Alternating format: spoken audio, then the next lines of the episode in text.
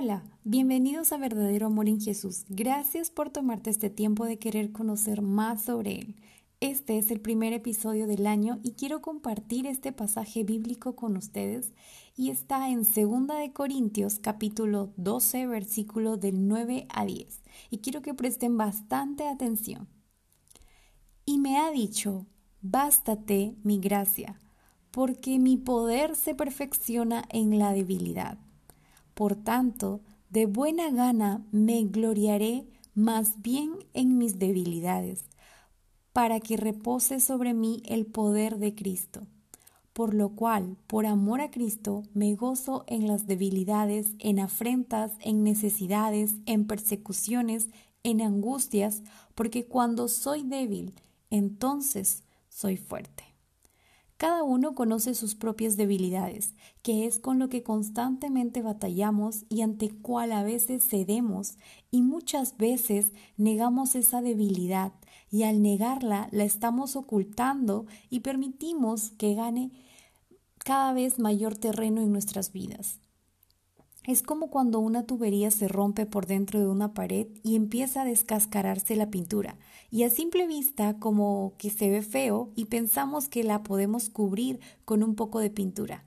Pero luego, a los pocos días, nuevamente empieza a salirse la pintura y vemos que ya no solamente es la pintura, sino que hay humedad entonces el cubrirla no es suficiente porque no estamos arreglando el problema, solo lo estamos ocultando.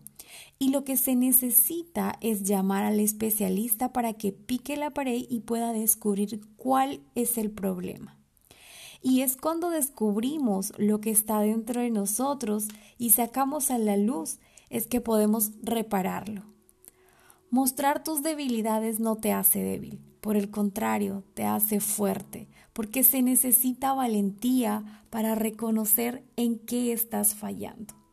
Si has venido ocultando tus debilidades, creyendo que puedes manejarlos solo o pensando que si los muestras serás visto como más débil, seguirás cometiendo los mismos errores y no tendrás oportunidad de conocer la gracia de Dios en tu vida.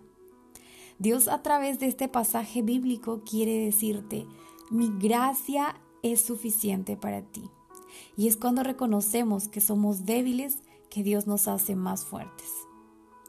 Vamos a comenzar este nuevo año dependiendo de Dios, de aquel que quiere mostrarte su amor a través de lo que puede hacer por ti.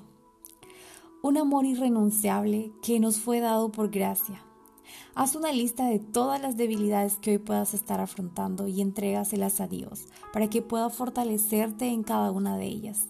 Antes de cada acción que involucre esa debilidad, medita si ello te lleva a ser una mejor persona.